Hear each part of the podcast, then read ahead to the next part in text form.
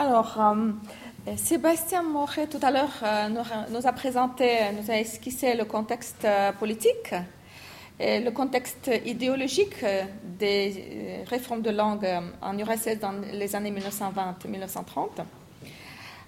moi, je vais vous parler d'un projet aussi fou, utopique et fantaisiste que l'espéranto. Excusez-moi, je ne suis pas la même chose ici que là-bas. Euh, une alternative scientifique, aussi bien à l'espéranto que au projet de communication entre prolétaires, la Mejrapsves, euh, qui, euh, ce qu'est d'après moi l'alphabet unifié, le projet de l'unification des alphabets promu dans les années 1920-1930 en URSS par les linguistes professionnels. Donc, non pas une langue internationale, mais l'alphabet international. Alors, il, s'agit d'une initiative linguistique visant à rapprocher les peuples. Euh, je renvoie pour euh, l'essentiel, euh, pour les détails de l'unification des alphabets à mon article Le mythe de l'unification des alphabets en URSS dans les années 1920 et 1930, qui est très, très, où je vais vraiment très, très à fond dans les détails linguistiques, qui intéresse peut-être moins l'assistance ici. cet article a été publié en 2010 dans la revue française Langage et Société. Alors, il s'agit clairement, dans les années 20, donc d'une alternative à l'espéranto, d'un projet clairement anti-marginalisant. Il s'agit bien des langues parlées sur les marges de l'URSS, mais euh, d'un projet anti-marginalisant. La politique linguistique des premières années de l'existence de l'URSS visait, entre autres, le développement de la périphérie multinationale, multiethnique, et notamment l'essor des langues des peuples qu'on appelait à l'époque les peuples de l'Orient.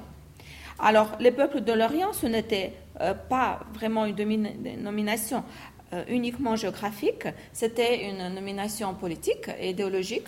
Il s'agissait des langues euh, pour les linguistes, d'après les linguistes, qui avaient l'écriture au stade initial, qui n'avaient souvent pas du tout d'écriture et qui avaient une faible tradition écrite donc les peuples euh, de l'Orient.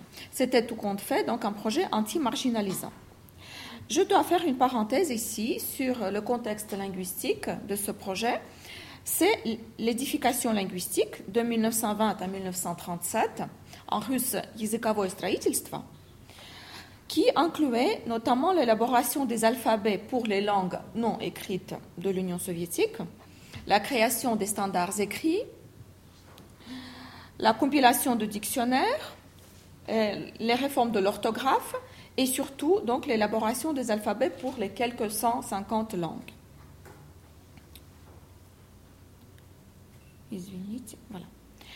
Alors à cette époque-là, euh, l'alphabet euh, est considéré beaucoup plus qu'une simple forme, qu'une simple forme de mise à l'écrit d'une langue. L'alphabet devient un concept idéologique. Cette citation nous dit là que l'alphabet doit être le moyen de l'édification socialiste, que l'alphabet doit contribuer à reconstruire la conscience des ouvriers, des masses ouvrières. L'alphabet doit servir à effectuer le lien entre les ethnies de notre Union soviétique et les prolétaires de l'Occident et ceux de l'Orient. Alors, euh, ce qui m'intéresse aujourd'hui principalement, ce sont les langues, vraiment au sens géographique, de l'Orient, euh, et notamment les langues dont vous voyez les territoires. Euh, ici, malheureusement, sur cette carte, c'est comme si les frontières des langues correspondaient aux frontières des pays, mais il s'agit des langues qui sont justement parlées dans les territoires périphériques. Et notamment, je vais parler ici, donc c'est ici le territoire en violet, euh, de la langue dungan, par exemple, le dialecte du chinois. Les langues dont les locuteurs ne résidaient pas uniquement dans l'Union soviétique, mais aussi dans les pays voisins, qui n'étaient pas nécessairement encore des pays socialistes. Alors, quelques indications d'ordre chronologique. L'édification des alphabets se déroule en gros entre les années 1920 et 1938, juste la veille de la Deuxième Guerre mondiale. Euh, au début, euh, il s'agissait surtout de faire des recherches pointues sur la phonétique des langues, notamment les langues caucasiennes. Et vous savez que ce sont des langues extrêmement riches en phonèmes. Il y a des langues qui possèdent par exemple 54 phonèmes. Et des langues turques. Euh, ensuite, 1927-1931, c'est moi qui, après avoir travaillé dans les archives, qui résume à peu près dans ces trois étapes euh, essentielles. La latinisation des alphabets, c'est-à-dire le passage euh, des alphabets qui étaient à base arabe, leur passage à l'alphabet à base latine, et la création de nouveaux alphabets toujours à base latine. 1932-1937, euh, la mise en pratique de ce projet dont je vais vous parler aujourd'hui, l'unification des alphabets, l'élaboration d'un alphabet unifié pour toutes ces langues. 1926, c'est la date clé de tout ce processus, le premier congrès de turcologie. 1926, on est à Bakou. C'est une photo de l'époque. Euh, ce congrès a réuni 130 délégués des peuples turcs de l'URSS. Nous avons décidé euh, d'écrire turc avec KS pour différencier le turc de Turquie. Ici, c'est la langue turcique. Alors, cette année-là, ce congrès est marqué surtout par la discussion sur le choix de l'alphabet pour le peuple turc. Je vous ai trouvé un petit. Euh, ah non, après. Alors, je vais anticiper en disant que c'est l'alphabet latin qui a été retenu comme base des écritures à créer et non pas l'alphabet russe, cyrillique, et non pas l'alphabet arabe. Euh, voici les avantages qui ont été soulignés par les délégués de ce congrès. L'alphabet facile à prendre, facile à l'imprimer. Bien évidemment, tous ces arguments peuvent être retournés des deux côtés, des deux sens, dans les deux sens. Euh, international, et ici le mot-clé pour cette époque de les idées de la révolution mondiale, c'est l'alphabet international. Voici l'affiche, une affiche de ces années-là. Alors, je vous ai trouvé ici un petit. Euh, comment je vais fermer ça? Voilà. Un petit film de l'époque. Pourquoi on va tout décaler? Euh, Je vais faire comme ça. Je ne peux pas faire mieux, malheureusement. Juste quelques minutes. Hein. La chronique de 1926, présentant le premier congrès de turcologie. Donc ça, c'est Bakou, le centre de la ville de Bakou, avec un petit commentaire.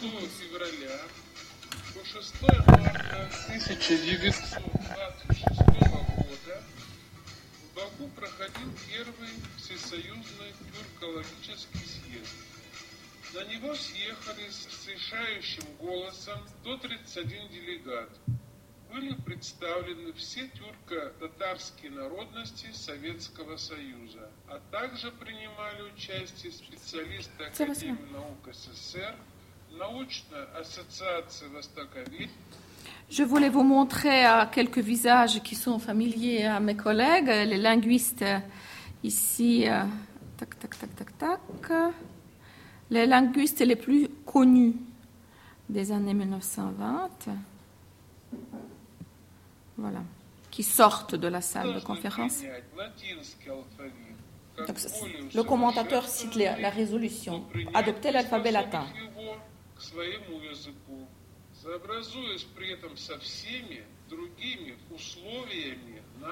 Ça, c'est le leader azéri voici donc les linguistes qui sortent. Ça, c'est par exemple, ici, vous avez euh, mon héros, euh, le linguiste Nicolas Yakovlev.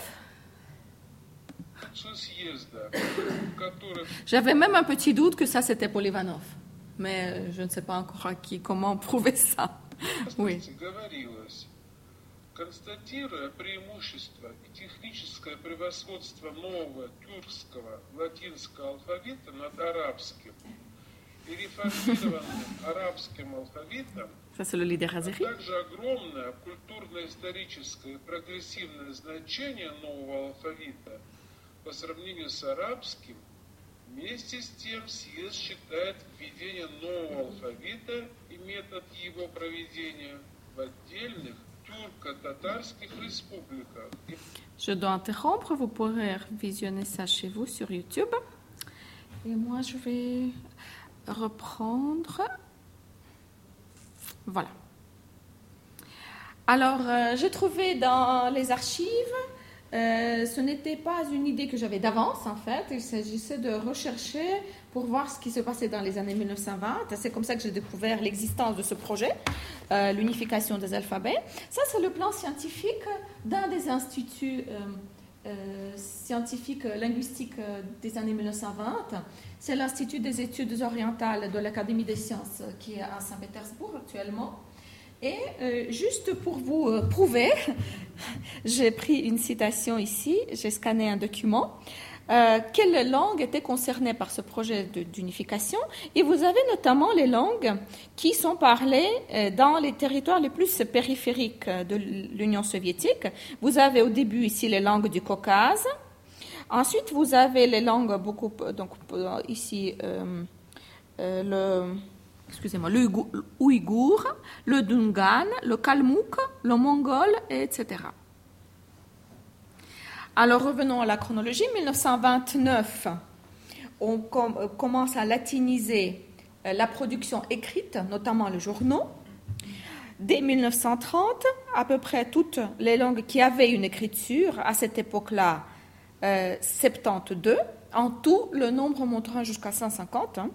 72, euh, donc sur 72 langues qui avaient une écriture à cette époque-là, euh, ont été, 50 ont été latinisées. Alors voici euh, l'alphabet unifié, ce qu'il représentait. on l'appelait également nouvel alphabet turc.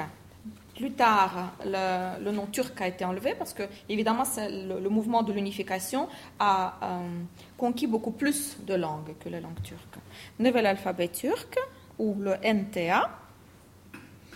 Donc, il y a une, dans cet alphabet une base commune, 33 euh, lettres, 25 lettres de, l'alphabet latin, plus 8 diacritiques existantes, euh, notamment empruntées à l'alphabet tchèque, auxquelles, euh, pour chaque langue, se rajoutaient des lettres auxiliaires au nombre de 58. Mais, donc ça, c'était, si vous voulez, l'alphabet idéal l'alphabet virtuel 58, euh, que, qui devait à l'origine être connu uniquement par des spécialistes, et chacun, pour sa langue, devait connaître les 33 plus les quelques-unes lettres dites auxiliaires. Alors, l'idée, euh, l'idéologie de cet alphabet est la suivante. Euh, l'essence de l'unification, c'est Yakovlev, le linguiste, qui écrit, consiste dans ce que, en contrepoids aux formes disparates de l'alphabet latin, bourgeoise et nationale, donc on est ici en plein dans la critique de la linguistique euh, et de la vie bourgeoise, qui servent à désunir les travailleurs des différentes nationalités, difficultés de lecture de textes, d'études de langue et autres, en URSS fut créé pour la première fois la forme avancée de l'alphabet sur base latine qui unit culturellement les travailleurs tout en laissant un vaste choix pour que les particularités linguistiques nationales de chaque nationalité se révèlent et s'épanouissent. Plus globalement, euh, l'unification des alphabets était censée transcender la division spatiale des peuples et des langues, en russe, языков и et assurer leur unité, du moins par la communication écrite, hein, par-delà de la diversité des lieux et des langues. Alors, c'était très efficace, ce qui a été souligné dès le début, pour les langues apparentées.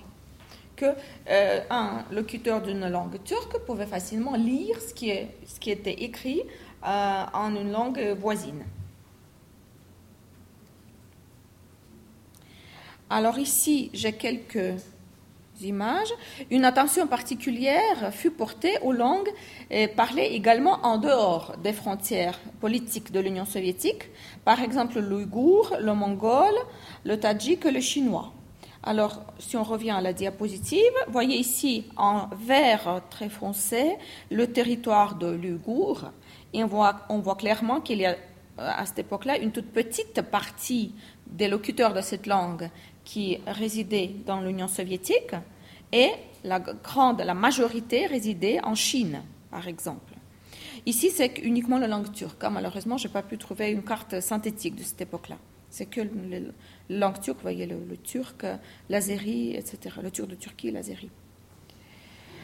Alors, mais euh, euh, j'aimerais m'interroger sur la question quelle était la communauté, du moins la communauté imaginaire, censée se servir de cet alphabet. Est-ce que euh, cette communauté coïncidait avec les frontières politiques de l'URSS ou est-ce qu'elle visait à dépasser ces frontières pour construire une nouvelle communauté ouvrière, une communauté imaginaire? Alors ainsi, par exemple, il y avait l'idée de latiniser l'écriture chinoise. Il y a eu du moins une tentative. Des moyens importants, comme on sait d'après les documents d'archives, euh, ont été euh, développés. Il y avait des crédits, il y avait de l'argent pour euh, essayer de, d'élaborer plusieurs projets de latinisation de l'écriture chinoise. Il y avait notamment le cabinet chinois de l'Institut des études orientales qui était concerné. Donc le, comité central du nouvel alphabet déléguait une partie de travail. Il y avait des plans de travail, il y avait toute une organisation et un contrôle rigide, sévère sur les activités scientifiques. Alors dès 1930 fonctionnait la commission sur la latinisation de l'écriture chinoise. Ainsi, j'ai ici un document où on voit malheureusement pas grand-chose.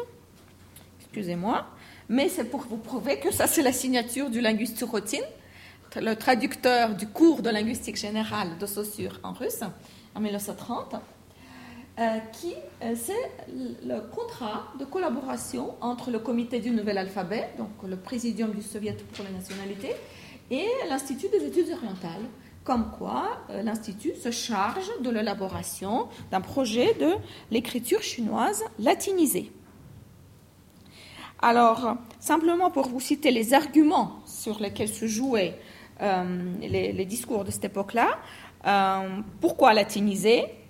En latinisant, en fait, la latinisation créait à chaque fois, comme dans le cas du chinois, où c'est le plus impressionnant, le problème de l'unification des dialectes, donc de la création d'une koiné écrite. Ensuite, le problème de la langue littéraire, mais à chaque fois, l'argument primordial, je l'ai mis ici en rouge, c'était euh, l'effet espéranto, que à la place de l'espéranto promu essentiellement par des non-linguistes professionnels, les linguistes soviétiques de cette époque-là proposaient une alternative, euh, par exemple ici ils appelaient l'espéranto chinois, euh, l'alphabet unifié. Que toutes, par exemple, là, dans, ce cas-là, euh, toutes les langues d'une certaine région pouvaient utiliser le même alphabet. Alors, sur l'exemple de la langue chinoise, on voit clairement le deuxième but de l'unification des alphabets, c'est créer de la latinisation, notamment, une rupture dans le temps. La réforme signifie pour la Chine, mais c'était aussi le cas pour euh, les langues turques, rompre avec le passé, avec la culture nationale. Il y aurait, par exemple, toute une génération qui ne pourrait plus euh, utiliser, lire l'alphabet euh, à base arabe. Donc, créer artificiellement une rupture avec le passé. Ici, par exemple, comme dans le cas du chinois, la jeune génération, instruite en nouvelles langues littéraires, ne pourrait pas lire ce qui avait été produit, notamment par exemple la littérature cléricale, euh, etc. Ni connaître les trésors de littérature millénaire dans laquelle s'est incarnée l'âme de la Chine. C'était l'argument contre la réforme, mais on, voyait que euh, dans euh, un des discours dominants, c'était pour la rupture. Alors, mais les propos les plus intéressants, c'était les propos qui euh, s'interroger sur euh, les limites de l'unification. Alors si on regarde la carte, je n'ai pas pu la dessiner malheureusement, mais à chaque fois, euh, par exemple, j'ai pris dans mon article l'exemple d'un seul congrès sur le nouvel alphabet où on discutait de la diffusion de l'alphabet unifié, c'est-à-dire quelle langue, quelle communauté linguistique devait passer à l'alphabet unifié. Alors, vous avez ici 1, 2, 3, 4, en tout cas 5 possibilités. Et pour les délégués d'un seul congrès, il y avait cinq opinions, du moins cinq opinions, qui divergeaient entre elles. Donc regardez, il y en a, euh, c'est 1931, il y en a qui disaient que l'alphabet unifié à base latine ne devait être utilisé que par les langues turques de l'Asie centrale, soviétique. Hein. D'autres qui disaient, mais tout naturellement, pour eux c'était une évidence. Hein. Ce n'est que maintenant, en relisant tout, qu'on voit qu'il y avait un conflit. D'autres mentionnaient les peuples turcs de l'Asie centrale et ceux du Caucase, où il y a également des peuples turcs. Hein. un troisième groupe, tous les peuples turcs de l'URSS, plus des peuples non turcs du Caucase. Ensuite, un quatrième groupe, toutes euh, les langues de toutes les républiques de l'Union soviétique. Ah non, il y en a même pas de plus. Hein. Cinquième groupe, tous les peuples européens. Et puis, enfin, ceux qui pensaient euh, ceux qui rêvaient d'utiliser cet alphabet à l'échelle mondiale. Donc on voit que les limites de cette communauté qui devait utiliser l'alphabet unifié étaient très floues. Oui, j'arrive à ma conclusion. C'était comme on a vu euh, eux-mêmes, évidemment, on ne pouvait pas soupçonner. C'était comme on voit à la lumière de ce qu'on lit, relit maintenant dans les archives, une des raisons essentielles de l'échec de ce projet. D'un côté, il y avait, euh, euh, c'était un double échec, comme je dis après. Ça, c'est la revue L'Orient révolutionnaire, 1927. L'alphabet unifié a subi un double échec. Premièrement, un échec politique, parce que si on revient à cette idée de la révolution à l'échelle mondiale, si dans les années 1920, on était, il était encore permis d'en rêver, dès 1930 à peu près, c'était une idée irrecevable. Imaginez que s'il s'agissait de toutes les républiques de l'Union, il fallait inclure absolument le russe. En 1930, il y a eu un projet officiel de latinisation de l'alphabet russe. En 1930, c'était l'année qu'on appelle l'année du grand tournant politique. Dès 1931, toutes les revues où on parlait, on présentait officiellement y compris Lunacharsky, le ministre de l'Instruction, présentait ce projet. Toutes les revues ont été euh, liquidées, euh, euh, interdites de publication, parce que c'était inimaginable de latiniser l'alphabet russe. De même pour le chinois. Alors ça, c'était l'échec politique, mais il y avait aussi, je parle dans mon article, d'un échec scientifique. Alors l'échec scientifique, je pense que ça devrait être l'objet d'une publication, euh, c'était exactement la même chose comme pour l'espéranto. Pour les linguistes, euh, il s'agissait de créer absolument un, projet absolument euh, parfait, un alphabet parfait qui, à chaque fois, imaginez pour quelques 50 langues, à chaque fois qu'une nouvelle langue se joignait à ce projet, il fallait introduire des petites modifications. Et alors, les théoriciens désirait simplement un projet parfait, alors que les personnes qui devaient l'enseigner, enseigner cet alphabet à l'école se heurtaient à des changements incessants. Ça créait une impression d'instabilité. Et puis, dans, le contexte des, relations entre les scientifiques et les cadres locaux, les représentants locaux du Parti communiste, qui devaient gérer le changement d'alphabet, qui n'était déjà pas facile, ça créait une impression que euh, il y a les scientifiques d'un côté qui sont dans leur nuage théorique et euh, les, pauvres euh, politiciens qui doivent appliquer les directives. Donc un échec scientifique. Il fallait à un certain moment, comme j'écris dans mon article, se contenter d'un projet déjà accepté. Comme ça me rappelle beaucoup l'histoire de l'espéranto. Il fallait l'accepter tel quel et non plus ne pas essayer de chaque fois de l'améliorer. Alors, mais le plus curieux pour nous actuellement, c'est que l'idée de l'unification des alphabets de nos jours n'est pas morte. J'ai trouvé dans plusieurs journaux euh, kazakhs, publiés au Kazakhstan euh, en cyrillique, en russe actuellement, la même idée. Euh, unifier de nouveau, donc dans les années maintenant, dans les années 2000, pourquoi on ne pourrait pas Pensez à avoir un seul et unique alphabet pour toutes les langues turques de, en tout cas, le Kazakhstan, l'Ouzbékistan et l'Azerbaïdjan. Donc cette idée fantaisiste, qui a déjà connu l'échec dans les années 1930, renaît actuellement. Voilà, merci. Merci, parfait.